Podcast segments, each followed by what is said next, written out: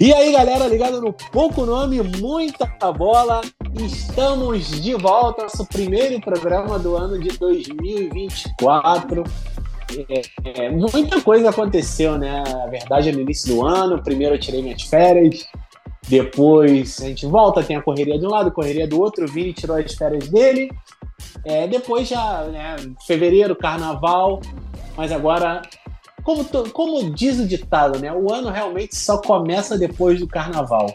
E aqui estamos, né? Carnaval terminando e a gente com o nosso primeiro episódio do ano.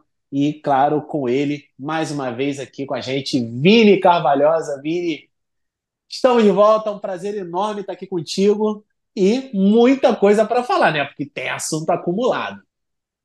Fala, galera, é isso aí, né? Passamos aí janeiro, com início de fevereiro, que tem bastante coisa rolando na NBA, trade deadline principalmente, né? Tivemos aí muitas trocas, é, e os times aí, né, se reorganizando para a segunda metade. E após agora esse fim de semana do All-Star, né, que também é um evento importante, porque costuma definir né, as temporadas antes e depois do All-Star Game, né? Os times já têm essa pausa aí também para para se organizar de mais ou menos uma semana sem jogos, né? É, embora, claro, alguns jogadores participem dos eventos do All-Star Weekend, mas é, sempre divide a temporada entre antes e depois, então temos aí bastante assunto para poder né, dar uma, um, um novo olhar para essa temporada da NBA agora, aí, a partir dessa reta final, fim de fevereiro.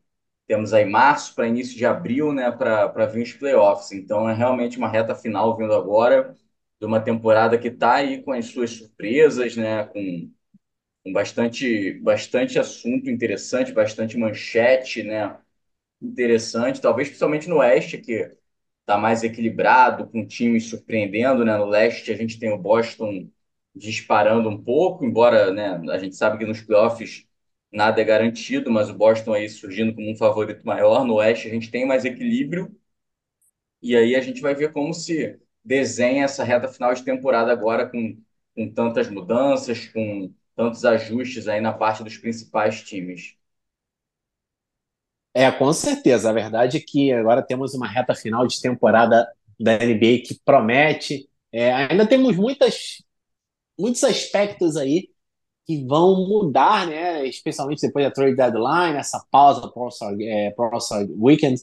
Então vamos ter aí uma semana onde os treinadores vão poder botar a cabeça no lugar, pensar em reajustes para os seus times, é, porque agora é hora de fazer, né? Esses últimos ajustes nos elencos, é, depois já preparar para essa reta final e brigar, né? Essa briga por mando de quadra, quem classifica para os playoffs, quem vai para o play-in. É, vai ter muita coisa em jogo, sem sombra de dúvida, essa reta final, e a gente ainda vai falar muito sobre isso aqui no nosso podcast. Mas, para começar, é óbvio, neste fim, no último fim de semana tivemos o All-Star Weekend da NBA realizado em Indianápolis, depois de muito tempo, né? É, já havia muito tempo que é, as estrelas da NBA não passavam por Indiana e um grande evento né, deste fim de semana é claramente o Jogo das Estrelas da NBA, que foi disputado né, é, no domingo e com placar recorde placar mais do que elástico. Pela primeira vez é, numa partida, né, não só do, do All-Star Game, mas da NBA, uma equipe chegou aos 200 pontos, né? 211 a 186 a vitória da Conferência do Leste sobre a Conferência do Oeste, o jogo voltando ao seu formato original. Vini, qual a sua análise sobre essa partida, sua análise sobre o Damian Lillard é, sendo o MVP e também, né, o que, que você acha desse formato Conferência Leste versus Conferência do Oeste, terminando com aquele formato de o time do, do, do, do de, de, de, fulano contra o time de Beltrano, era o capitão, os dois que tinham mais votos, então agora realmente os, as equipes aí tendo uma bandeira para representar. Fala um pouquinho sobre cada um desses aspectos para o grande evento do All-Star Weekend. É, nós tivemos aí né, um, um All-Star Game lá em Indianápolis, de certa forma histórico, né? tanto por esse placar, né, super elástico, 211 a 186, né, não é, não é uma coisa qualquer. A gente sabe que ninguém joga defesa no, no All-Star, mas bateram, bateram recordes literalmente nesse, né? Ninguém se mexeu na defesa nesse jogo, praticamente. Mas, assim, além disso, esse retorno ao leste contra o oeste, né? Assim, a gente, muita gente, né, já vem reclamando faz tempo do All-Star Game, de, de perdeu a graça, deve, com certeza perdeu a audiência também, não, não é tão mais atrativo, se tornou muito assim um peladão entre os, entre os jogadores. A, a tentativa de mudança do, como você disse, do time fulano contra o time LeBron, né? Porque sempre era o time LeBron no, num lado. É, foi uma tentativa de atrair mais público, né? botar uma rivalidade entre os jogadores, escolhendo seus próprios times, mas não deu certo também. É, a gente, quando quem acompanhava, lembra assim da NBA de 20 anos atrás, o All-Star Weekend era super badalado, a gente tinha torneios de enterrada muito muito legais de assistir. Claro que assim, com, com o tempo, né, não tem muito mais enterradas diferentes que seriam possíveis fazer, por isso que perde um pouco a graça também, né? Mas é, o All-Star Weekend, em geral, perdeu popularidade. A NBA vem tentando mudar isso. Eu acho que, assim, voltar para o leste-oeste é uma bola dentro, é um formato tradicional, que os jogadores realmente é, jogam ali pelos seus times, né? Enfim, com defendendo seus times, suas conferências ali, tinha uma rivalidade legal e com as camisas, né, do All-Star, enfim, camisas específicas eu lembro também da época, muita gente deve lembrar da época em que cada jogador jogava com a camisa do seu time, né? Um Eu jogava. achava maneiríssimo. É, Achava maneiríssimo. super legal, porque um lado jogava com a camisa escura do seu time e o outro lado jogava com a camisa clara, que em geral é branca, né? Mas a, a- a- nem, não Era, todo. era todo mundo de branco, menos os jogadores do Lakers, que jogavam de amarelo. É, de amarelo, enfim. O Lakers tem camisa branca, mas sempre usou amarela como a camisa clara. Então é. É, era bem legal também, mas enfim, você tem camisa especial do All-Star, se faz um bom trabalho também para a NBA, é mais receita, né? Bota para vender essas camisas é, específicas do leste, do oeste, enfim.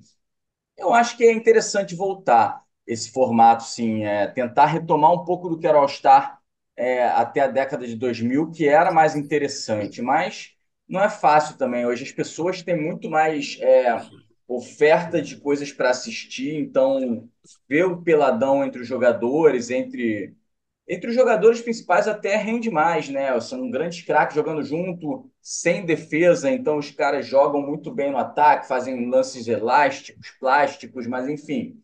Outros eventos não atraem tanto, as pessoas têm oferta de conteúdo para assistir, vão ver outra coisa, então a NBA tem esse desafio de recuperar a popularidade do All-Star Weekend, que não é tão fácil. Sobre o, o jogo em si, né, nós tivemos aí esse placar gigantesco de 211 a 186, não sei nem fazer essa soma mais, acho que dá 397 trezentos e e noventa e pontos. sete isso. Quase 400 Tivemos aí, Sim. você vê, como de esperar, de certa forma. LeBron James jogou só 13 minutos, né? Fez 8 pontos, 4 rebotes de assistência, um- uma boa participação dele, mas se poupou, né? O cara já com 39 anos não vai ficar ali perdendo muito tempo. Fez lá a aparição dele, é, enfim, como fez lá a aparição dele como o principal jogador do Oeste, né? E não ficou muito tempo. Tivemos aí outros jogadores, né? Ó, o Kawhi Leonard, Paul George também jogaram ali 10 minutinhos, não, não, não se forçaram muito, né?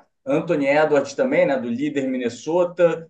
E isso abriu espaço para os jogadores ali no Oeste, como o Karl Anthony Towns, né? Que fez incríveis 50 pontos em 27 minutos, né? Com, com um aproveitamento de arremessos ali de 65%. Então, o Towns brilhou Ele pelo estava Oeste querendo muito. Estava querendo muito. com uma atuação, né, histórica, 50 pontos, mesmo no All-Star Game, não é qualquer um que faz.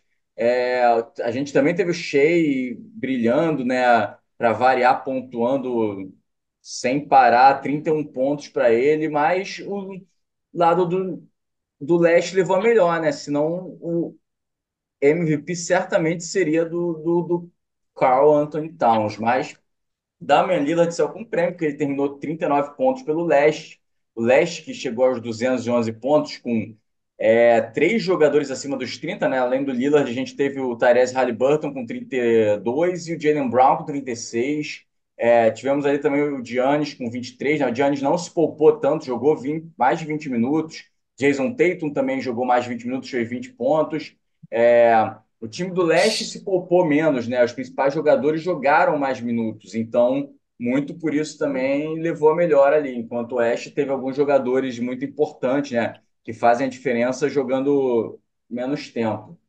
Mas o All-Star é isso, esses caras sem dúvida entregaram é, entretenimento para quem estava lá, né? Na Cambridge Field House, em Indianápolis, é 397, quase 400 pontos, né? Em duas horas de jogo ali, duas horas e um pouquinho, não é qualquer hora que a gente vê. Então, é um dos, dos, dos momentos positivos desse fim de semana aí, com a NBA tentando voltar a fazer mudanças, né, para recuperar essa popularidade que precisa. A gente tem. É, tem muitos times né, que estão ali brigando ainda por alguma coisa, mando de quadra, play-in, play-off, então isso pesa no quanto os jogadores correm em quadra no All-Star e isso nunca vai mudar, né? Então, não dá para cobrar exatamente isso. É uma oportunidade de ver jogadores, grandes jogadores juntos, né? De você ver LeBron James jogando junto com Kevin Durant, junto com Luca, com Shea, com Nikola Jokic, com Kawhi, enfim, é, com Curry, né? O Curry do Golden State que tentou trocar pelo LeBron na, na deadline, chegou a, a consultar o Lakers sobre isso, não conseguiu, é claro. Mas, enfim, o Curry jogou ao lado do LeBron aí um pouquinho que seja no, no All-Star Game. Então, isso é o que a gente espera do All-Star e isso não vai mudar. A gente tem que ver o que a NBA faz aí para conseguir, de outras formas, recuperar o prestígio que o evento já teve. É, Vini, realmente o All-Star Game é um jogo que é difícil, né? O, o time do Leste deu porque é, teve mais jogadores que estavam realmente querendo, né? Querendo o jogo. O Damian Lillard é um, é um cara que sempre é esse tipo de jogo. E também o, o All-Star Game ele passou a ser um jogo que privilegia muito o arremesso de fora. É, e o Damian Lillard ele tem como uma das marcas registradas do seu jogo exatamente essa capacidade de acertar arremesso de qualquer distância. Acertou inclusive duas bolas no meio da quadra. É, mas também não seria é, não seria algo ruim dar o MVP para o Tyrese Halliburton. O Tyrese Halliburton é, anotou menos pontos, 32, mas ele teve uma sequência de cinco bolas de três num lapso de um minuto e meio, mais ou menos, e que essas cestas acabaram sendo determinantes para o Leste começar a abrir uma vantagem significativa na partida. E além disso, ele contribuiu com mais rebotes, né? Ele teve ali a presença dele, é, distribuindo o jogo também. Tentou, inclusive, um passe de cotovelo lá, Jason Williams, que o Demelelo acabou errando o arremesso de três. É, o Jalen Brown também, discretamente, ele silenciosamente foi é, daquela maneira bem metódica dele de jogar, foi pontuando, especialmente pela falta de defesa em cima. E você teve do outro lado, né, na Conferência Leste, do Oeste, é, jogadores que não querem muito, é, não, não, não, se esforçam. O Luca Doncic é um é, claro exemplo de jogador que não serve. Já é o segundo ano consecutivo em que ele não se esforça nem de um lado da quadra, nem do outro. Ele não tem. É, é claramente um jogador que precisa de, de, de alguma coisa em jogo de para ter ali, para deixar o, o, nível de competitividade dele elevado. Porque nesse tipo de jogo, até porque ele é um jogador de um ritmo muito cadenciado, joga no ritmo dele, né? Então, acaba não servindo. Até o Nikola Jokic, os dois são muito amigos, sempre estão um tirando sarro do outro quando eles se encontram durante a semana né, do, do, do All-Star Weekend. E eles estão sempre juntos, né? É, e ele, na entrevista, numa das entrevistas que ele deu, ele falou que o Luca, eu não sou bom para esse tipo de jogo, porque o Nikola Jokic também é outro jogador que nunca se destaca no All-Star Weekend. É, até teve uns momentos hilários, né, dele enterrando, ele tentando enterrar, porque a impulsão também não é muito forte dele. Mas ele falou: e o Luca ainda é pior do que eu, ele consegue ser pior do que eu para esse tipo de jogo. É, então, o LeBron, que é, o, que é sempre um dos grandes atrativos jogando poucos minutos, né? Porque a idade está chegando, ele tem que se poupar, até porque o Lakers está precisando muito dele é, para conseguir uma melhor posição na classificação. Então, o Oeste com muitos jogadores que já não tem aquela vontade, né? O Kawhi Leonard é outro que não tem muito perfil, tanto que jogou, jogou poucos minutos, né?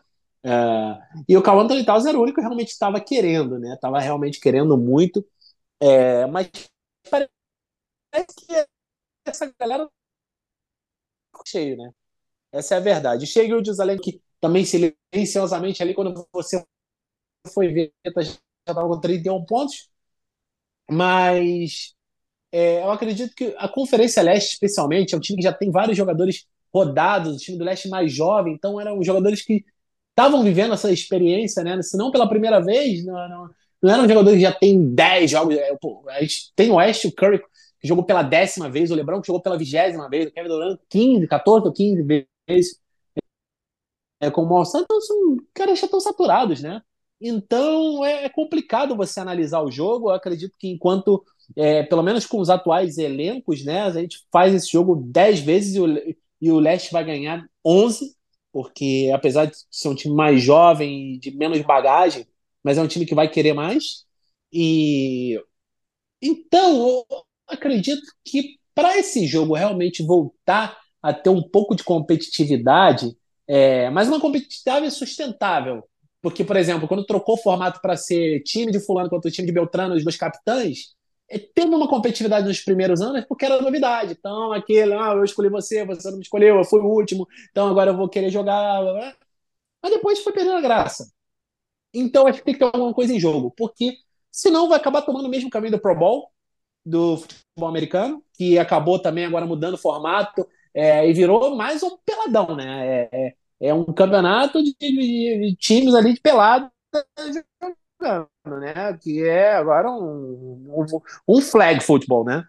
É, o, o, jogo, o, o jogo do, da estreia da NHL também se transformou em um mini torneio, é, quase como o forte do Rising Stars. É, muito sem graça, essa é a verdade. É, então todas as ligas vão por esse formato e a única liga que realmente mantém um nível de competitividade no jogo das estrelas é a Major League Baseball. Por quê? Porque tem alguma coisa em jogo. Qual é? A conferência que vence tem o um mando de quadra nas finais. Né? World Series, né? Que são as finais da Major League Baseball.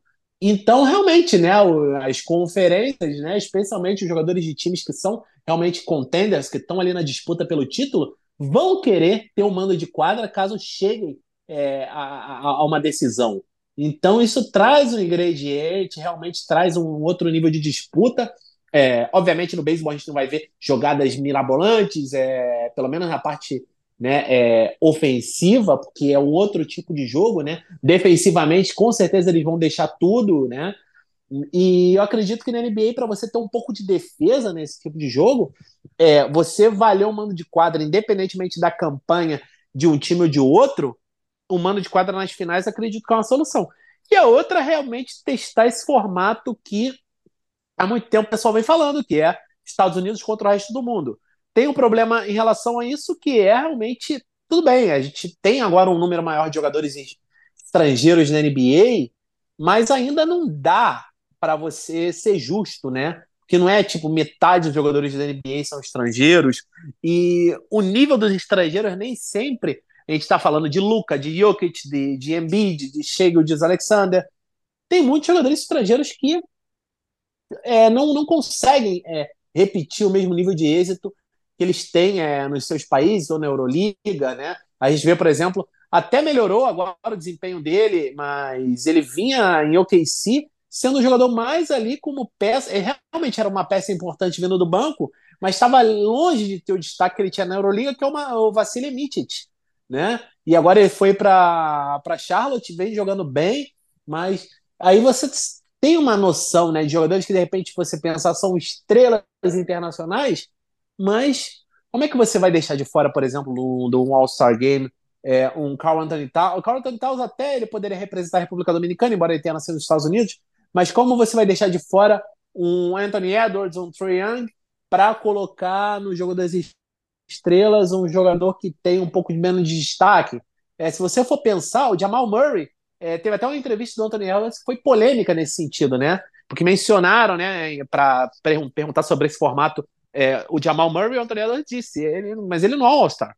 Até porque realmente ele, ele, tudo bem, ele joga muito bem nos playoffs, mas ele ainda não conseguiu ser um All-Star em toda a sua carreira na NBA.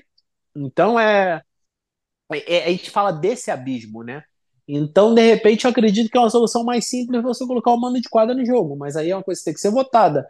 Tem, não sei qual é o empecilho, mas realmente acaba sendo complicado. A gente precisa de é, pensar em maneiras de, é, de, de, de, de, tra de trazer de volta o, o, o All-Star Game ao que era antes, realmente, que era um jogo que todo mundo disputava, um jogo brigado, e que não deixava de ter jogadas lindas de plasticidade e ser uma grande atração para os fãs de basquete. E agora vamos rapidinho passar pelos outros eventos. Vini, a gente teve aí na sexta-feira, né? É, o Rising Stars, que teve é, pela segunda vez esse formato, né? De jogadores divididos em quatro times, sendo três times da NBA, mais um time formado exclusivamente é, por jogadores da D-League, que inclusive, né, foi é, protagonizou uma grande zebra, né, tirando o time é, que tinha como destaque o Victor Wembanyama. É, então você teve aí o Rising Stars com o Benedict Mathurin como o MVP para alegria da torcida de Indianápolis. Depois do sábado, né, que a gente teve aí é, o, o, time do Pacers vencendo o Skills Challenge, né, com o Tyrese Halliburton dando show. É, depois você teve o desafio dos três pontos, né, com o Damian Lillard sendo bicampeão Finalmente ele conseguiu o primeiro título dele no ano passado e agora repetiu o feito, né? Sem o Steph Curry, sem o Clay Thompson pelo caminho, acabou ficando mais fácil a coisa para o Damian Lillard. A gente teve muito equilíbrio, inclusive, né, nesse torneio. É, teve desempate, quase tivemos cinco jogadores fazendo desempate para ir para a final. E depois a gente teve o desafio do Steph Curry com a Sabrina Lesco, da linha dos três pontos também. É, foi uma grande atração. E para fechar a noite, torneio de enterradas é, com a vitória, né? É, assim, muito, muita polêmica nesse campeonato de enterradas, essa é a verdade, e foi um ano frustrante, né? Vini, o que, que você pode me dizer sobre todos esses eventos, né, do fim de semana das estrelas? Pois é, assim, é sempre muita polêmica no campeonato de enterradas, né? Mas eu vou começar falando do. Vou começar falando do do grande evento desse sábado, né? Que foi o, o Stephen versus Sabina. Eu acho que a NBA acertou ali, encontrou um evento, né? Diferente que realmente ganhou as manchetes, né? Porque a Sabrina foi lá, se dispôs a arremessar da linha de três da NBA, que é né, mais longa do que a da WNBA e foi muito bem. A Sabrina acertou 26 bolas, né? Perdeu para o Stephen aí por três pontos, né? Que ele acertou 29, mas ela foi muito bem. Acho que isso foi é, foi muito legal porque atraiu, né? Atraiu o público, assim, é, os olhares do público em geral, né? Para esse dia, porque foi uma coisa diferente. O o, o torneio de rookies é. De rookies, não, né? Rising Star. Tá com esse formato novo. Agora teve mais jogadores da D-League, né? Não só jogadores do Ignite, como foi ano passado. É, trouxe também jogadores mais. É, até mais veteranos. A Mac McClung, por exemplo, que jogou e que também ganhou o torneio de enterradas, né? É, ele está no terceiro ano já, enfim, ele joga pela filial do Magic, é um jogador com várias passagenzinhas pela NBA, né? A gente já conhece ele aí faz tempo, mas tivemos também jogadores menos conhecidos ali, como o Oscar Schwebe o Alondes Williams. O Emone Bates ele é até um pouco conhecido porque ele era um considerado o melhor jogador do high school na época dele, mas não vingou, né? Tá agora aí no, na filial do Cavs. Enfim, e tem os craques da D-League, que são os jogadores que todo mundo quer ficar de olho para o draft e meio que não decepcionaram, né? Conseguiram tirar o time da, da Tamika, da Tamika Catz, não, do Paul Gasol, né, que tinha o Embanyama, o Brandon Miller, o Jabari Smith Jr. também, o Brandin Podziemski, enfim, um time forte. E os garotos da D-League foram lá e venceram, né? Esse torneio, no, na, nas semifinais, ele é melhor de 40 pontos, né? Quem chega a 40 ou passa de 40 primeiro vence. E eles venceram por 41 a 36, né? Um jogo apertado ali, intenso. E sem o Ron Holland, né? Que é o principal jogador desse time da D-League, é um que deve ser top 10 no draft. Tá lesionado e provavelmente não joga mais nessa reta final de temporada, né? Vai se poupar para o draft aí. E ele não não atuou. O Emone Bates até entrou no lugar dele aí nessa, nessa formação. E outros jogadores ali interessantes, o Matas Buzeles, principalmente, que jogou bem, eles ganharam com o arremesso dele. É, enfim, ele é um jogador, um ala interessante, bom arremessador, que está crescendo aí também de potencial no draft. Acredito que possa ir até o top 15 é, ou mais, né? O Tyler Smith e o Sam Almanza, os outros dois, também devem ser primeira rodada, né? Tem tudo para ser primeira rodada. Tyler Smith é um ala e o Alisson Almanza, espanhol, ele é pivô, né? Joga na 4 e na 5. É um jogador aí com é, passagens vitoriosas nas é, seleções de base da Espanha já. Ele é um dos principais destaques das seleções de base da Espanha sub-20 aí no ano passado, retrasado, já sub-18 também. Então, é interessante para ver esses prospects aí jogando contra jogadores de NBA já, né? Contra jogadores de NBA jovens mais bons.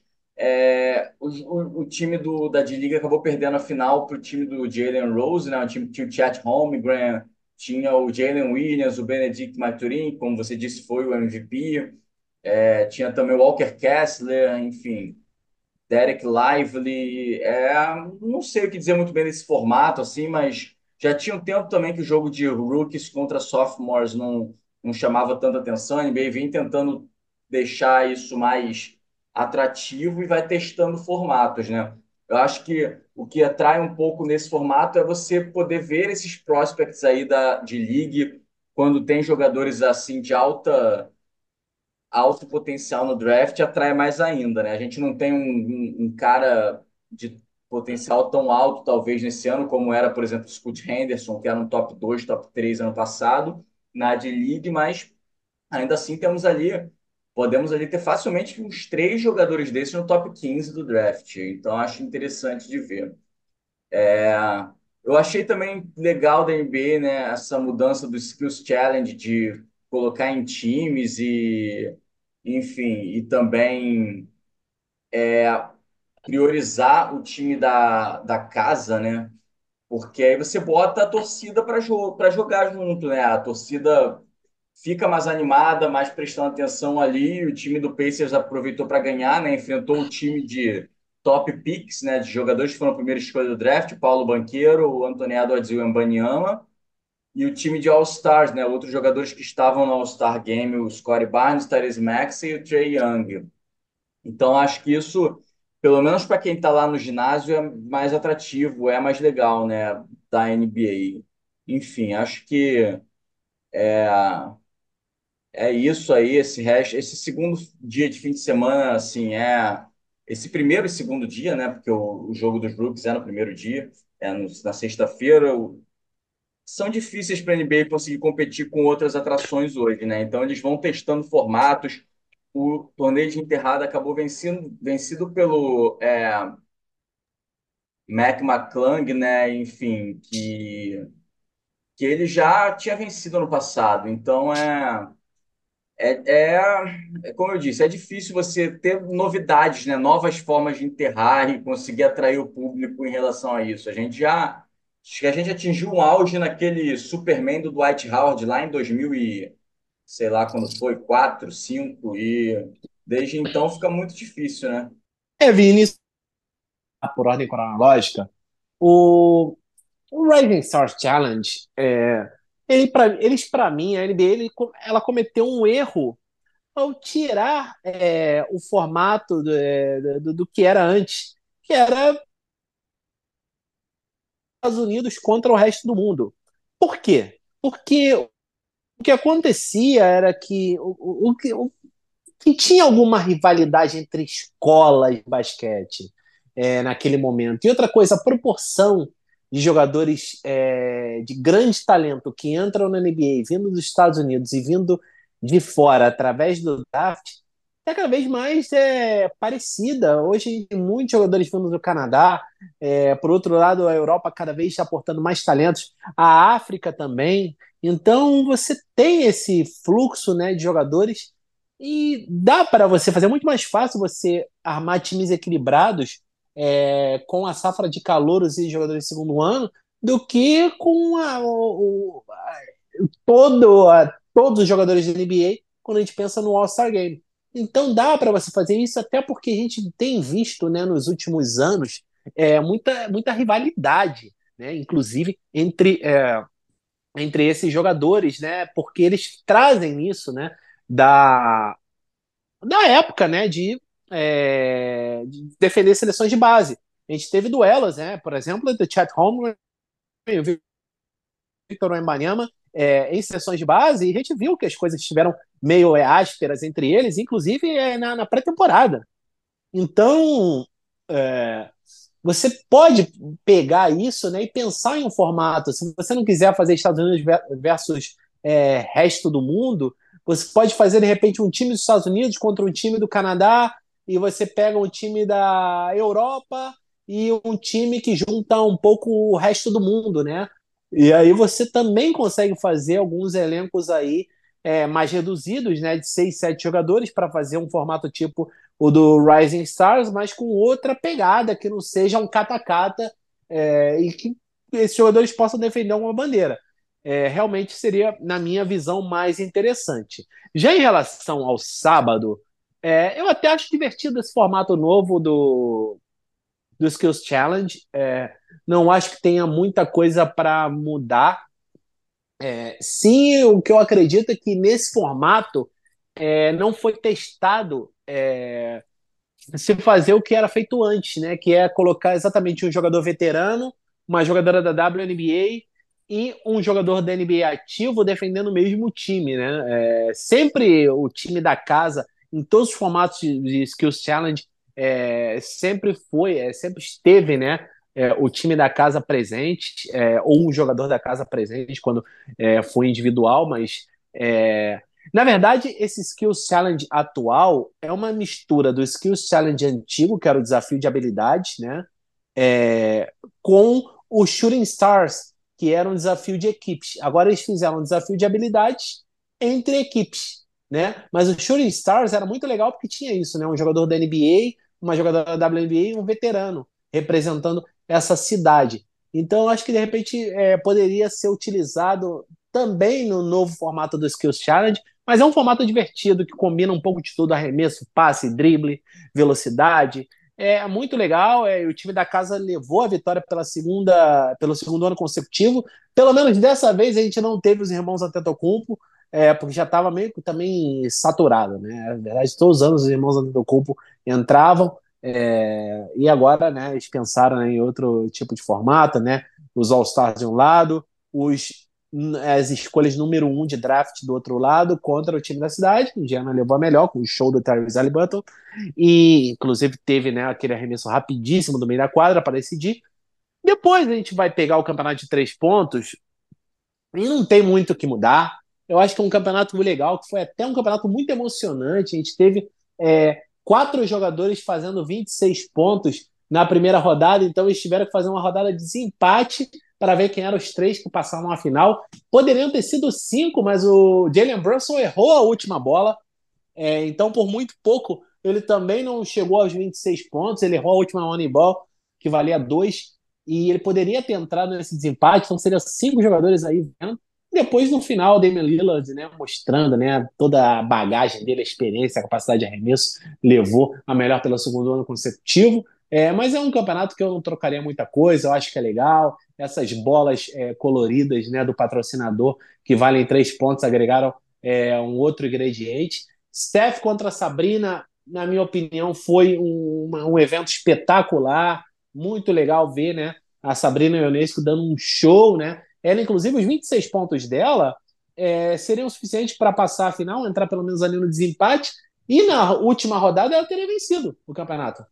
Se ela vai diretamente para a final, ela teria sido a campeã, porque ela pontuou mais do que todos os, os finalistas, né? É, e com, mas só que o Curry, né, 29 pontos, é até pouco quando a gente pensa no que o Curry é capaz de fazer, ele pode até é, acertar mais arremessos, é, ele não estava no 100% ali, mas a Sabrina acredito que também não, e com o, o, o, agregado, né, dificuldade que é arremessar da linha da NBA, mas ela tem é, range, né, ela tem caixa para arremessar da linha de 3 da NBA.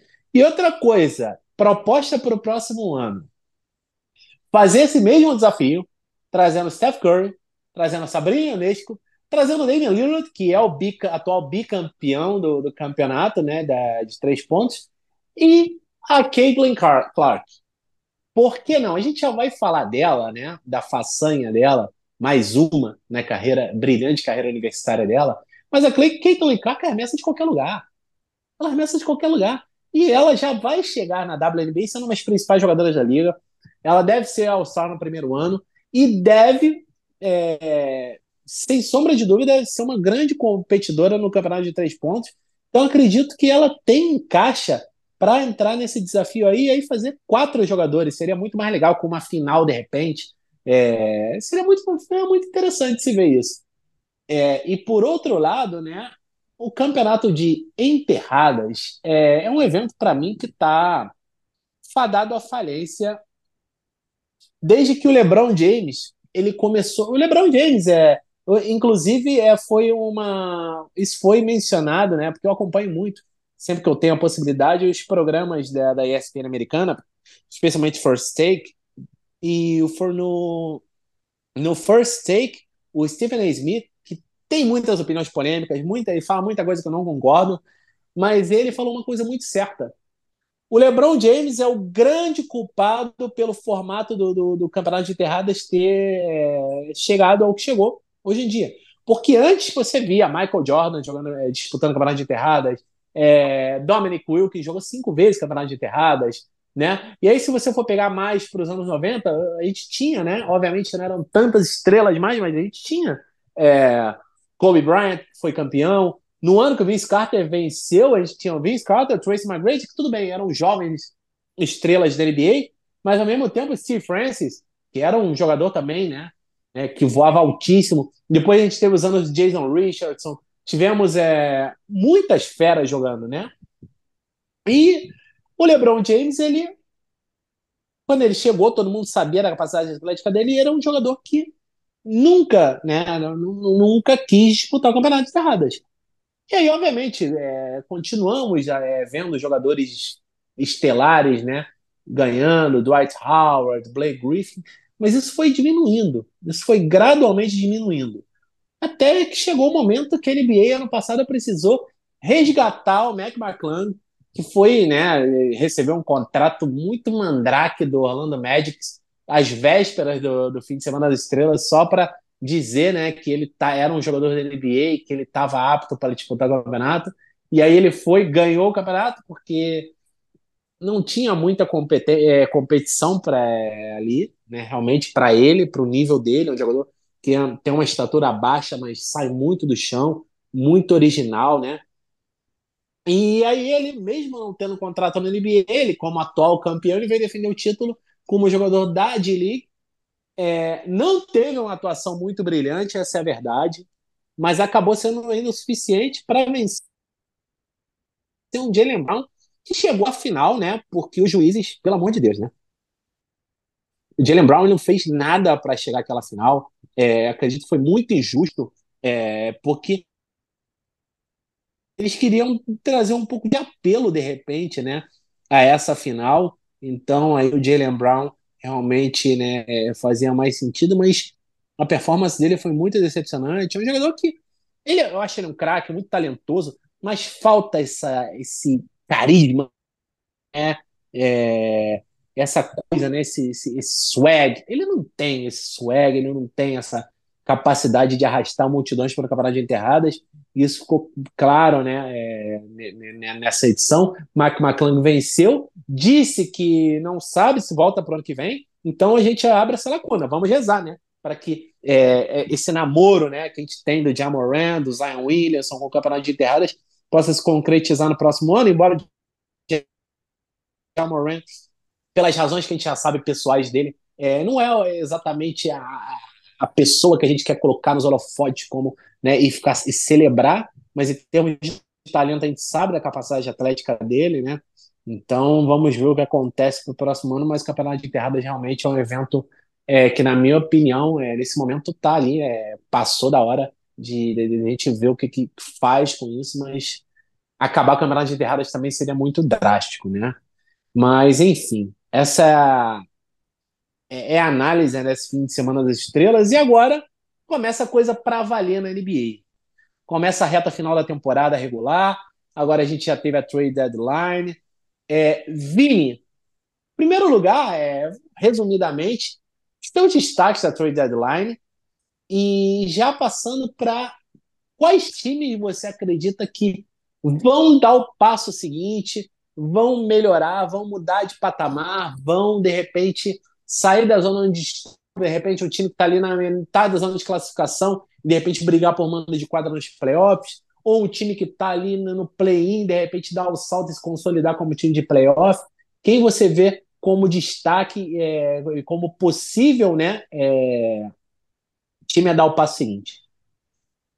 Olha, vamos lá. É, eu acho difícil não falar dessa trade deadline sem é, comentar o New York Knicks, né? Eles fizeram uma grande reformulação no seu elenco, abriram mão de jogadores, né, promissores, jogadores que eles criaram ali como o RJ Barrett, Emmanuel Quickly, mas trouxeram jogadores, né, mais prontos, já mais é, afirmados na NBA, como o Odiano Nobi, o Bojan Bogdanovic, o Alec Burks. Então, eles agora têm um time que eles pretendem brigar ali no, no leste, né? A gente sabe que o Boston deu uma disparada ali, tem cinco vitórias a mais do que o Cleveland, que é o, cinco derrotas a menos do que o Cleveland, que é o segundo colocado, e seis vitórias a mais, então uma boa diferença aí. É, dificilmente o Boston perde essa primeira colocação do leste. O Knicks está em quarto, né? Com 10 vitórias a menos que o Boston, com 10 derrotas a mais, é, exatamente 10 de cada lado mas é um time que pretende brigar ali, né? Passar daquele, daquela parte que eles não, não conseguem, no máximo, chegar à semifinal de conferência aí já há muitos anos, é, enfim, e tentar pelo menos chegar nessa final de conferência. Então, acho que o Knicks fez uma ótima trade deadline, deve, né, quando tiver todo mundo à disposição, porque o Diano Nobre está machucado, é, deve ter conseguir dar uma subidinha ali, brigar aí com o Kevs por essa segunda posição, de repente. A gente tem o Milwaukee aí também se acertando depois da demissão do Adrian Griffin né, no fim de janeiro. O Milwaukee não teve paciência nenhuma com o Adrian Griffin, trouxe o Doc Rivers, é, um treinador experiente, claro, né, campeão no Celtics, mas que também andou aí com, algumas é, participações em playoffs não muito boas recentemente no Clippers e tudo mais, né? Acabou, o time nunca conseguiu atingir o potencial esperado, enfim. Vamos ver como é que vai o Doc Rivers lá com o Milwaukee. É, o, nós temos ali é, alguns times assim que eu acho que que vão dar um gás agora, independente de grandes trocas ou não, né? Eu acho que o, Los Angeles Lakers vem numa boa fase aí, sete vitórias nos últimos dez jogos. É um time que está tentando sair dessa zona de play-in, se firmar entre os seis primeiros. Está ali a, a três vitórias do New Orleans, que é o sexto. Nesse momento o Lakers está em nono, mas também está com três vitórias na frente do Golden State.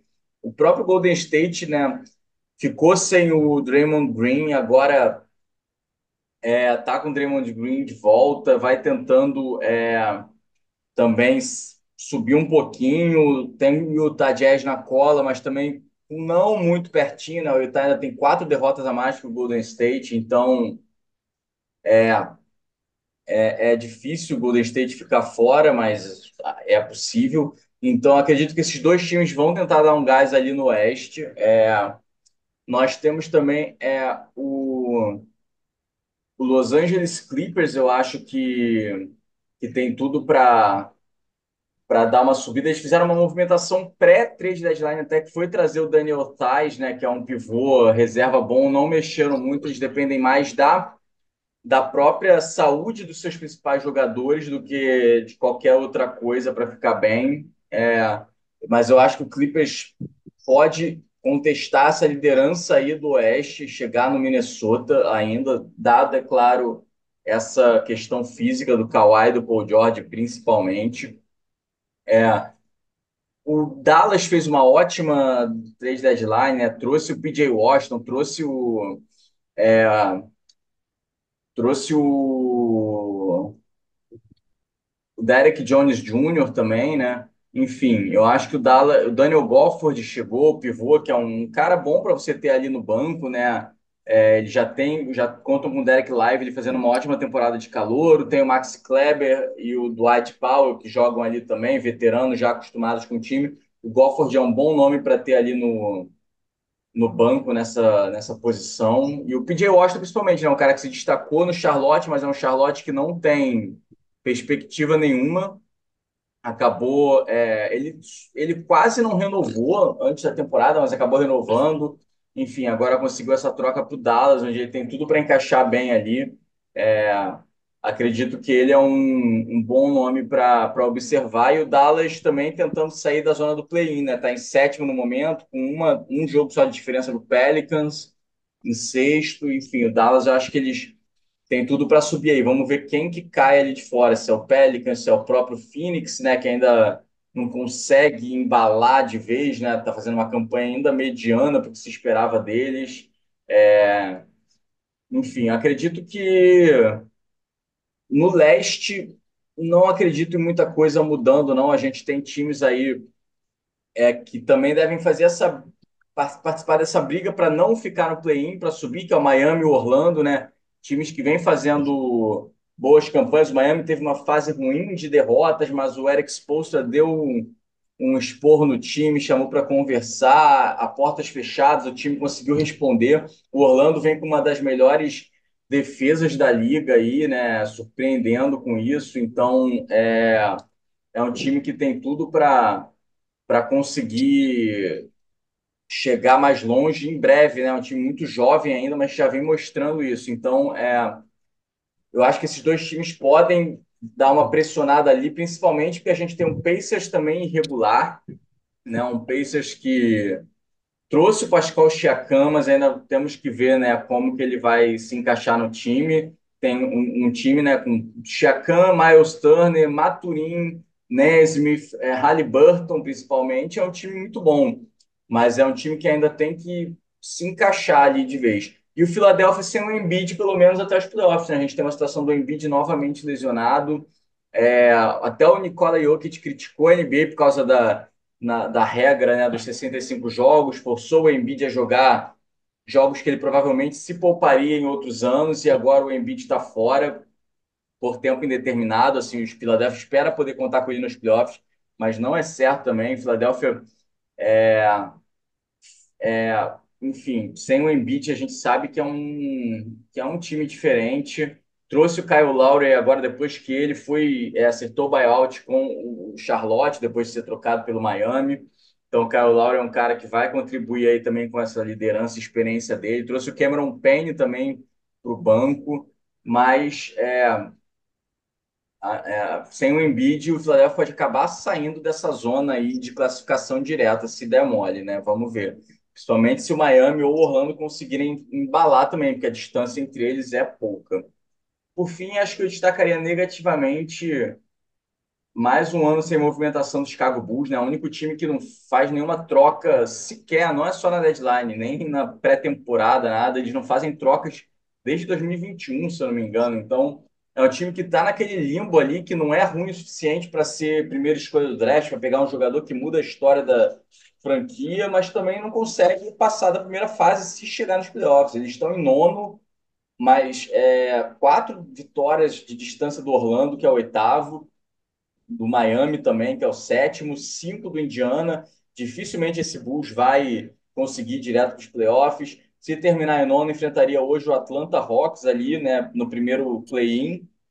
É um jogo que, mesmo com o mando de quadra, está longe de ser dado para o Bulls, né? O Hawks tem talento para para vencer um jogo único, sem a menor dúvida. É, Hawks que acabou segurando o DeJounte Murray, né, com muita especulação de troca dele antes, acabou segurando, manteve sua base. É um time que que deveria estar melhor do que está, né? Com Trey Young, o Murray, DeAndre Hunter, o Clint Capella, Bogdanovic, Sadiq Bey, enfim, com Quinn Snyder no banco, um técnico experiente de muitos anos de playoffs no Utah. É, enfim, o Bulls não se movimentou. Não é uma questão de que a gente acha que eles estão satisfeitos com o que tem, mas enfim, eles acreditam que não tinha nada que valesse a pena que eles esperavam. Acredito que eles queriam trocar o Lavine, mas o contrato que ele tem é difícil. Acabaram segurando também o Caruso, que era um jogador de muita especulação de troca, um jogador que tem interesse de boa parte da liga pelo potencial defensivo dele, né? DeMar DeRozan também como um veterano é vitorioso, né? Cara, enfim, é, ele atraiu muitos interessados, mas acabou ficando. Enfim, o Bulls não se mexeu nem para trazer, nem para tancar de vez e vai ficar nesse limbo. Ainda é possível, né? Se o Nets der uma, uma arrancada, o Nets que está ali em 11, cinco vitórias atrás do Bulls, o Nets pode ainda tirar o Bulls ali, se o Bulls continuar dormindo na temporada. Nets que demitiu Jack Vaughan, efetivou o Kevin Ollie, né? Que era assistente do time, o Kevin Ollie que já tem, é ex-armador da NBA, um cara que participou aí também da, da NCAA, né, como treinador, enfim, treinou o Yukon, foi campeão da, da, da, NCAA com o Yukon, treinou o time da Overtime Elite também antes de voltar para a NBA, enfim. Kevin Ollie é um treinador experiente, não sei se é o suficiente para levar o Nets ao que precisa, o Nets que também não se movimentou muito na, na, na trade deadline, além de de trocar o Spencer Dinwiddie, né? Acabou parando no Lakers. Eles receberam alguns jogadores também do Phoenix, mas que não necessariamente vão ser utilizados ou vão ser grande peça importante no time. Enfim, acredito que é, a gente tem um leste consolidado com o Celtics ali. A gente sabe que o Bucks tem tudo para crescer, né? Embora ainda esteja se acertando com o Doc Rivers e de repente ocupar essa segunda posição aí, o Bucks também não Assinou com o Danilo Gallinari agora, né? Que sempre é um jogador interessante para vir do banco, mas não fez também grandes movimentações na deadline. Trouxe Patrick Beverly também, que veio do, do Philadelphia, um jogador também interessante para ter no banco, um armador com liderança, com experiência, com defesa. E Cleveland, New York, tranquilos. Indiana pode crescer, mas tem que se acertar. Filadélfia tem que abrir o olho sem o Embiid e vamos ver se o Heat e o Orlando têm o que é preciso para subir. Principalmente o Heat, né? Com experiência, com Jimmy Butler, que quando joga, né, faz a diferença, com Alex Postra, que é um dos melhores técnicos é, da década na NBA, né? Da, da última década até 2010 para cá.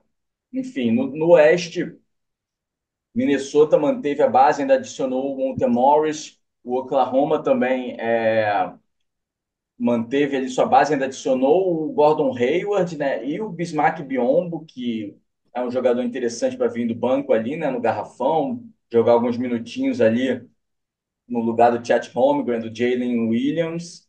É, enfim, esses times estão tranquilos, mas acho que o Clippers pode subir se mantiver saudável. Denver também, é claro, mas o Denver parece estar fazendo uma temporada de se poupar para os playoffs, tentar só manter ali um mando de quadra, né?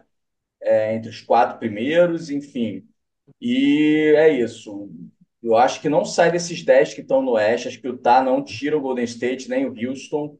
É, mas o Golden State e Lakers vão tentar pressionar para sair desse, dessa posição chata ali do play-in, principalmente de nono e décimo, né? Você tem que jogar dois jogos para entrar nos playoffs, não só jogar um. Se você ficar em sétimo ou oitavo, com uma vitória você pode entrar. É, Vini, vamos lá. É... Eu vou começar dando meus pitacos aqui em relação à Conferência do Leste. No Leste a gente tem o Celtics que está ali sozinho e que, na minha opinião, ele vai né, tranquilamente é, caminhar em direção ao primeiro lugar é, da conferência, melhor campanha geral da liga. É, acredito que o time está encaixado, está equilibrado, os dois lados da quadra, agora já todo mundo entrosado. É, é, é, é um time que é um plantel que você tem equilíbrio defensivo, equilíbrio ofensivo. É, é um time que está pronto para qualquer tipo de matchup. É, é assim, é muito fácil você ver o Celtics sendo campeão é, da Conferência do Leste chegando na final da NBA. Resta saber se na hora dos playoffs, né, quando é, as circunstâncias de jogo é, mudam bastante, o espaçamento da quadra, é, se o time, se o Joe Mazzulla vai saber apertar os botões corretos, é, o time não pode mais é, viver da bola de três pontos e morrer através da bola de três pontos, como em outras é, ocasiões. É, e o time que tem ferramentas, tem ingredientes para isso, para mostrar um ataque diversificado. Então, acredito que o Celtics tem realmente é um amplo favoritismo. Depois a gente tem, na sequência, a gente tem um, um, uma prateleira de baixo que tem o Cavs, que vive uma excelente temporada, vive grande fase, venceu nove últimos dez jogos, é, tem o Donovan Mitchell em uma temporada silenciosa ali, que se não fosse o, a grande quantidade de talento na liga, a gente estaria falando nele como candidato, inclusive, MVP da temporada. É, e o Milwaukee Bucks, que acredito que vem ali cozinhando a temporada banho-maria, é, teve aí seus problemas no comando técnico, per, é, venceu só três últimos dez jogos, mas ainda assim tem a terceira melhor campanha e tem Yannis Antetokounmpo e Damian Lillard. Acredito que é um time que não vai ter muito problema, muitos problemas para é, se manter entre os três primeiros. É, se apertar até briga com, com o Cavs para ver quem fica em segundo. E depois a gente tem ali um, um, um, um, outro escalão, que é New York Knicks, que, como você disse, vai é, mudar de nível depois dessas trocas. É, já tinha tido uma melhora impressionante com a chegada do Diano Nobi, conseguiu uma grande sequência de vitórias, que inclusive foi o que levou o time a, para essa posição, mas depois teve a lesão do Nobi, mas aí o time foi lá e conseguiu fazer outras transações, conseguiu se reforçar mais. O Bojan Bogdanovic certamente vai trazer aí muitas possibilidades para esse ataque de Nova York. Acredito que o time do Knicks, se ninguém entrar no caminho do Jalen Brunson, acredito que finalmente vai ter aí muita chance de fazer barulho nesse playoffs. Na temporada passada, é, o, o, Julius Randle sabotou os playoffs do é, o, a, a, a, a, série do Jalen Brunson é, naquela eliminação realmente é, muito triste se ver para o torcedor de Nova York, né? É, então vamos ver agora é, como o time vai se comportar, mas é, o time tem ferramentas de sobra para isso. A gente tem o Philadelphia 76ers, que apesar de não ter o Joel Embiid até a gente a gente não sabe quando ele vai voltar, se ele vai voltar para os playoffs. Eu acredito que sim. Eu escolho acreditar que sim. Mas é um time que ainda assim vai ter. É, o Paul Reed vai cumprir ali é, com, de maneira competente né, o papel. O time que ainda tem muitos jogadores capazes, teve grandes adições, é, inclusive o Buddy Hill chegando também para reforçar esse perímetro. É, o Tyrese Maxey vai ter ainda mais transcendência nesse time. Então acredito que o, o, o Sixers vai ali estar tá entre quarto e quinto lugar.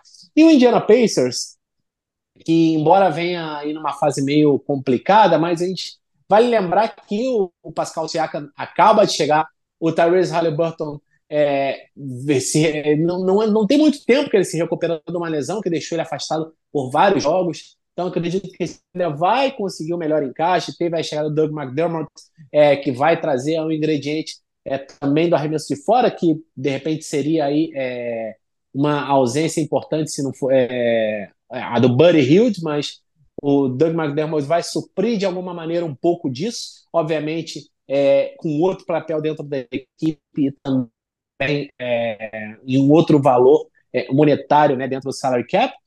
E depois a gente tem a galera do play-in, que para mim já são esses quatro times. Eu não acredito que isso vai mudar. De repente vai mudar a ordem, mas acredito que é, temos sim Heat, Magic, Bulls e Hawks. E depois os cinco times já estão pensando na temporada que vem: Raptors, Hornets, Wizards e Pistons. Não tem muito o que falar. É, o Nets vai de repente fazer ajustes aí, pensando na próxima temporada já com o Kevin Ollie, que é um treinador de muito potencial. E no Oeste, aí sim a coisa fica mais complicada. A gente tem os cinco times que vão pro play, vão pensar já na próxima temporada. É, o Grizzlies sem o Jamoran, Blazers e Spurs em plena reconstrução. O Rockets que decepcionou muito depois do início espetacular o time foi caindo né, de rendimento e agora já está bem longe, né? É, não do play-in, mas direto. E acredito que o play-in não vai chegar. E o Utah Jazz, que né, repete o roteiro da temporada passada, vai ficar ali no quase na beira do play-in. e fazendo o Laurie Markkinen perder os melhores anos da sua carreira. Essa é a verdade. E aí você já tem depois, né, dentro da zona de play-in, eu acredito que Lakers e Warriors são times que vão melhorar. O Warriors agora com o Draymond Green, com a mudança de, do Brandon Podziemski é, para o time titular, titular, o Clay Thompson vindo do banco, eu acredito que vai ser uma mudança que trazer muito, muitas melhoras é, para o time do Warriors. É, e isso já foi mostrado. É, o Lakers, né? Acredito que vai agora engatar a quinta marcha. É, acredito que tem chance, não sei se de chegar à sexta posição, que está ali com o Pelicans a hora, agora, mas de pelo menos ali pegar um mando de quadra nesse play-in.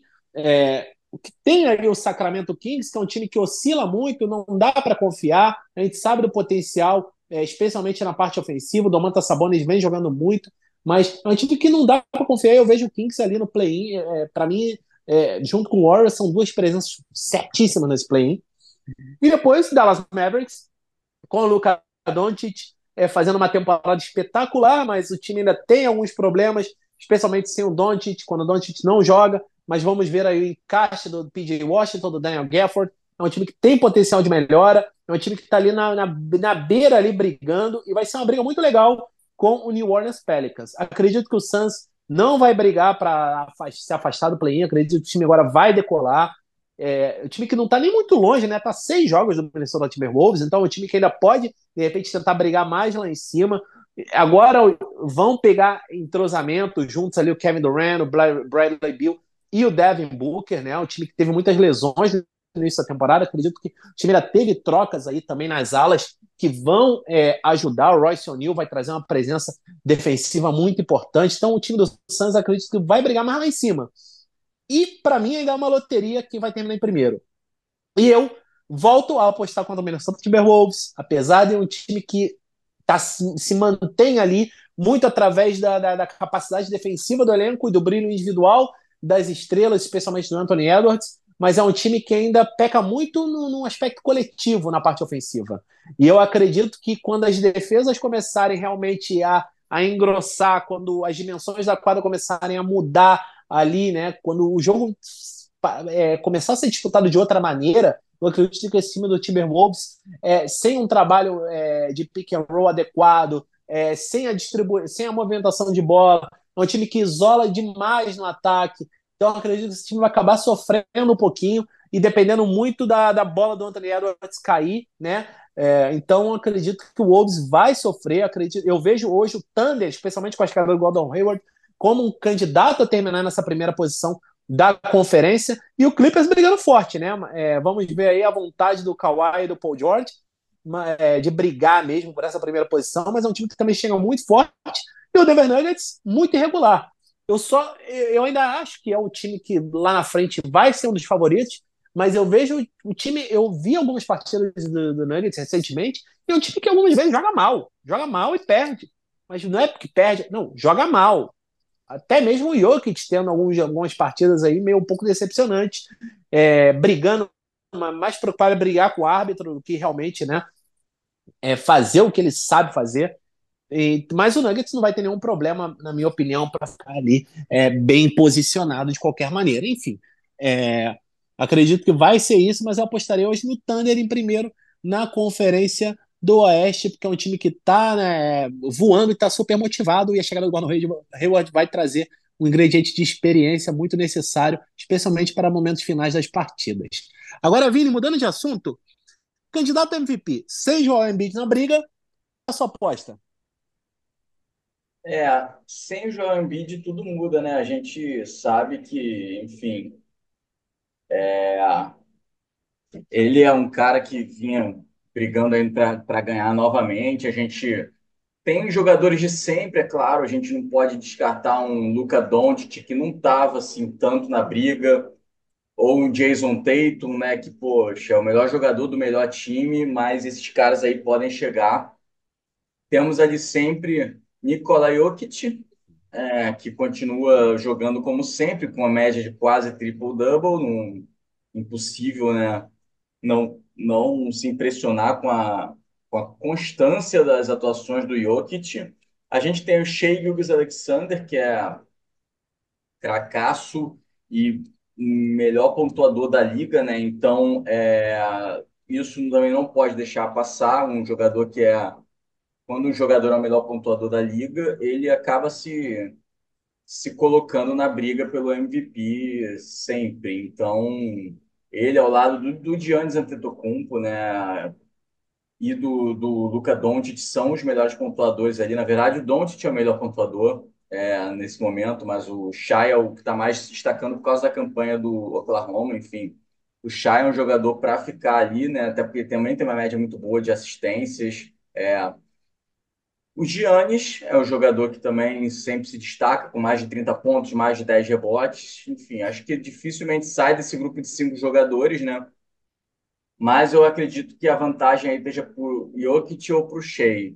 É, o Shea, por causa da campanha do Oklahoma, no topo do Oeste ali, né, na segunda posição, e o Embiid, que é um cara que já tem também todos os olhares voltados para ele continua jogando muita bola. Então, acredito que esses dois são favoritos, mas com Yannis, Luca, Tatum ali ainda com possibilidade de chegar. Então, Vini, eu vou te falar, minha opinião, é, acredito que o Jason Tatum faz grandes temporadas sempre. Todo ano ele melhora um pouquinho em relação ao ano anterior. Mas acredito que a presença do Jalen Brown, principalmente, mas a presença dos outros jogadores, tiram dele o fato dele ser tão determinante para que o Celtics chegue aonde chega. É, e Most Valuable Player é exatamente o jogador mais valioso, né?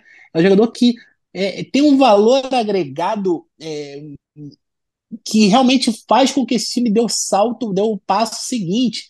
E nesse Celtics, a responsabilidade acaba sendo muito dividida, né? Por, você tem muitas contribuições em altíssimo nível, né? E aí você pega, por exemplo, o, o, o papel que o Luca Doncic tem em Dallas é uma loucura, né? É, o que ele faz com que ele torna todo mundo melhor. É um jogador que é, o número de assistências dele poderia até ser melhor se alguns arremessos totalmente livres, desmarcados, é, não, não é, caíssem, né?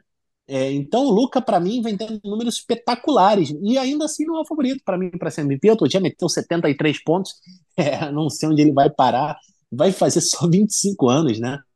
É, e o Nikola Jokic, é, por uma questão de que os, é, a galera que vota, né, ela vai se cansando, né? Porque o Jokic, por exemplo, ele poderia ter sido tricampeão, ter sido eleito três vezes consecutivo MVP, mas o pessoal, não, a última vez que alguém conseguiu isso foi o Larry Bird. A gente estava colocando o Jokic no mesmo nível do Larry Bird. Então vamos votar no Embiid. Vamos variar um pouco. O pessoal pensa assim, né? Mesma coisa foi quando o Giannis ganhou é, é, duas vezes consecutivas. Então, eu não sei se o pessoal votaria no Jokic outra vez para ser MVP. Né? É, e até porque o Nuggets vem dando uma oscilada é, recentemente. E aí você fica com o Giannis Antetokounmpo, que já tem um tempinho que ele não ganha. Mas aí depende também de, do, do Bucks, né? Realmente dar uma girada agora na chave é, e conseguir emplacar uma boa sequência.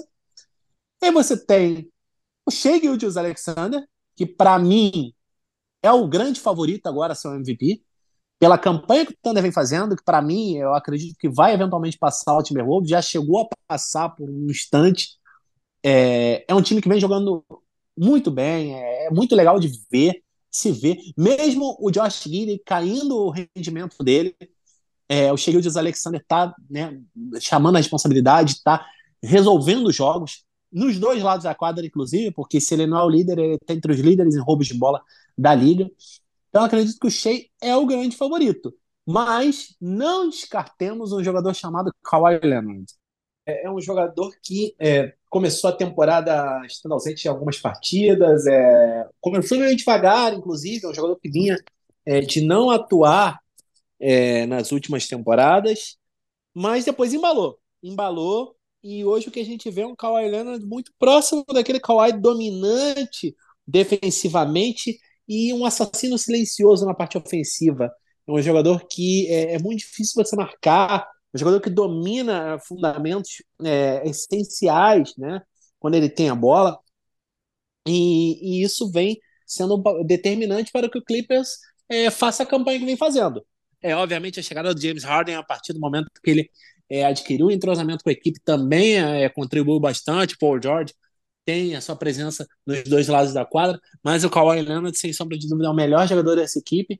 E Se o Clippers, de repente, pegar aí um impulso é, e, de repente, roubar esse primeiro lugar no Minnesota Timberwolves, eu não descartaria o Kawhi recebendo votos significativos para MVP, mas, de qualquer maneira, o que eu tenho certeza é de que a disputa nesta temporada, a votação, tem tudo para ser uma das mais acirradas dos últimos anos, é, envolvendo não só um, dois jogadores, mas até mesmo três ou quatro. Vamos ficar na guarda. E, enfim, vamos ficar na guarda também para tudo que acontecerá né, nessa reta final de temporada. A gente, obviamente, vai repercutir sempre aqui quando alguma equipe é, subir de rendimento ou cair de rendimento. É, será certamente tema no nosso podcast. A NBA que realmente promete muito neste, neste restante de temporada e claramente nos playoffs. É, e agora vamos mudar de assunto, vamos falar de basquete feminino. Obviamente, né, o ano está só começando para a gente, a gente vai falar aqui de NCAA, é, a gente vai falar da Euroliga, né, com um brilho brasileiro, especialmente o Iago, nosso monstrinho, lá no Estrela Vermelha, o Bruno Caboclo no Partizan. É, tem muita coisa né, para a gente falar, o basquete dinâmico, o NBB, a temporada pegando fogo, o Flamengo, né, com uma grande arrancada aí, o Flamengo chegando à liderança também. Tivemos o Flamengo jogando na Champions League das Américas é, recentemente aqui em Buenos Aires. É, infelizmente eu não tive a oportunidade de ir acompanhar é, essa partida, mas é, essas duas partidas que o Flamengo fez, mas é os times brasileiros jogando também é, competições internacionais. É, a gente vai falar muito mais disso, mas a gente tem que falar do basquete feminino neste nosso primeiro episódio do ano, porque tivemos né, o, é, os torneios pré-olímpicos né, é, da FIBA, num formato diferente do masculino, e o Brasil teve a sua chance de chegar aos Jogos Olímpicos é, entre as mulheres, inclusive jogou o seu pré-olímpico em casa, em Belém, é, mas isso não acabou, a presença da torcida acabou não sendo suficiente para a nossa seleção, que acabou eliminada. O Brasil ficou fora dos Jogos Olímpicos de Paris, Vini, é, uma análise né, sobre esse torneio pré-olímpico e o que faltou para que a nossa seleção pudesse realmente conquistar a vaga para Paris. Pois é, o Brasil pegou um grupo que a gente sabia que seria difícil, né? Com Austrália, Alemanha e Sérvia. São potências da, do basquete mundial, principalmente a Austrália. É, que tem né, jogadoras como a, a, Sam, a Sam Whitcomb, a Ezzy Magbegor, enfim.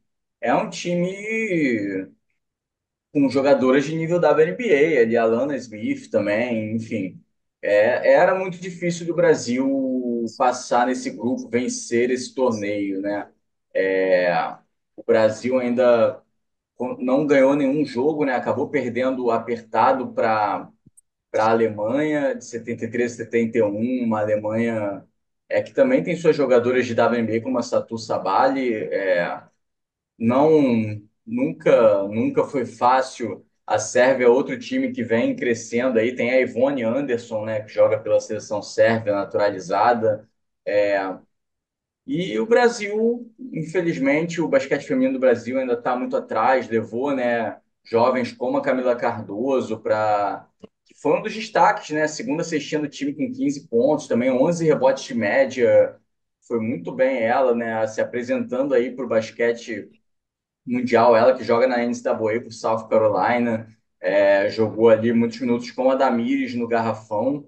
É, mas fora esse garrafão, o Brasil ainda estava muito abaixo, né? Tem jogadores experientes, jogadoras acostumadas com a seleção, como a Tainá Paixão, a Débora Costa, que já vem sendo convocados há um tempo, a Leila Zabani também, em geral, foi titular ali, enfim. É, mas é um time que era abaixo das rivais, né? A gente ainda levou a Érica, né? A Érica veterana, com mais de 40 anos ali, é, ainda na seleção, jogou poucos minutos, já está acabando a era da Érica na seleção, mas enfim, Garrafão nem é o problema do Brasil para o futuro, além da Camila, tem a Stephanie Soares também, é, de potencial. É, enfim, o Brasil era abaixo, poderia beliscar uma vitória né, contra a Sérvia ou contra a Alemanha, mas estava longe de ser fácil e eu acho que não, não foi nada fora do normal perder os três jogos, não. Seria legal ter vencido pelo menos um para sair com mais moral, né?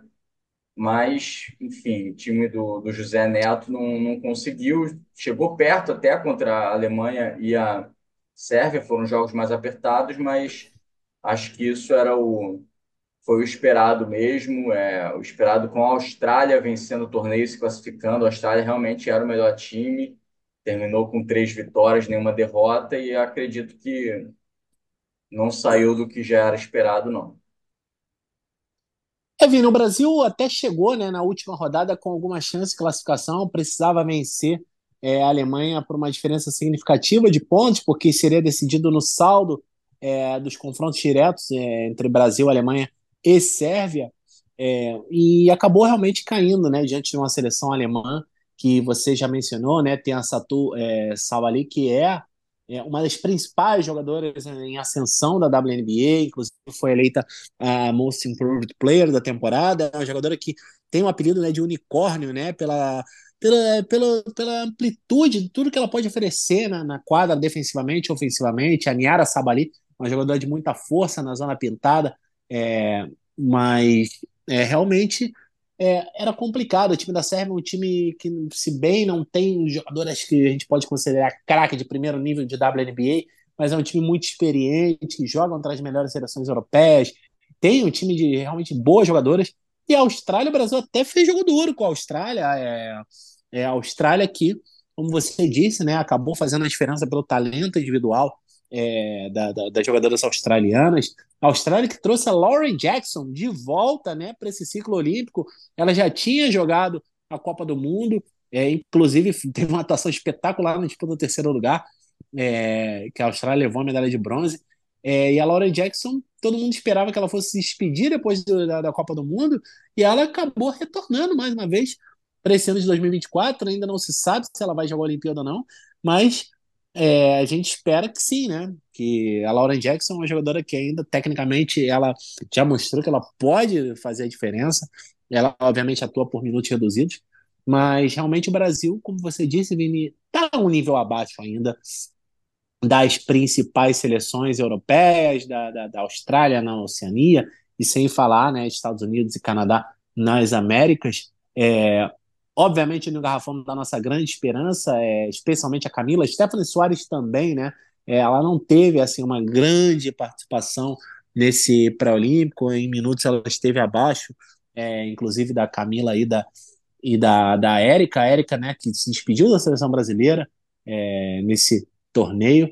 É, eu, eu acredito até que por característica de jogo é muito difícil, é, a gente vai ser muito difícil a gente ver é, a Camila é, é, dividindo quadra com a Stephanie por 30 é, minutos por partida. É difícil. A Stephanie Soares, obviamente, ela tem o arremesso de fora, que de repente facilita aí algumas combinações é um, da Stephanie na 4, de repente a Camila na 5, mas eu acredito que elas vão acabar se revezando muitas vezes.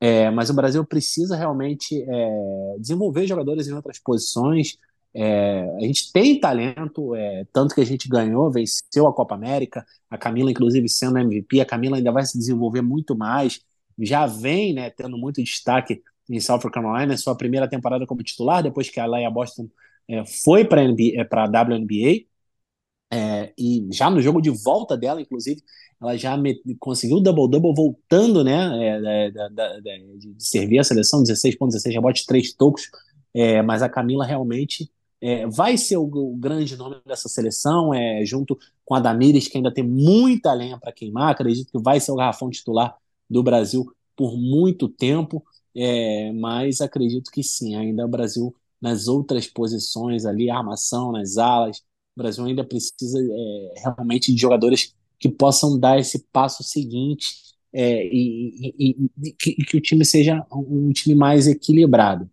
Mas, de qualquer maneira, foi uma boa participação. O Brasil fez jogos duríssimos contra a Austrália, contra a Alemanha, contra a Sérvia. O Brasil nunca perdeu de mais de 10 pontos. O jogo contra a Alemanha foi decidido só na reta final. Então, o Brasil acredito que fez uma boa participação nesse torneio, não deu muita sorte né, no sorteio e acabou ficando fora. Né? E tivemos também os outros torneios, né? É, os outros torneios que é, tivemos é, a classificação, vamos dar uma olhada aqui porque eu não tenho de memória, né?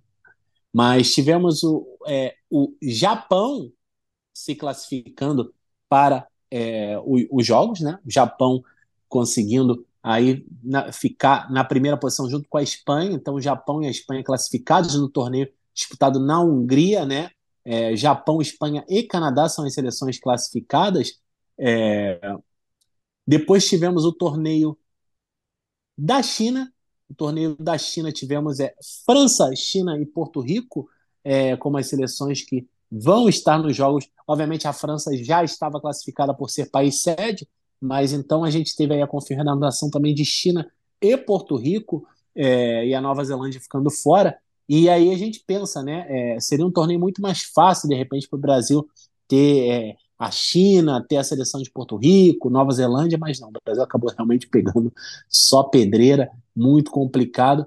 E tivemos o torneio disputado na Bélgica, na Antuérpia, né? É, os Estados Unidos já estavam classificados, é, mas é, acabaram jogando.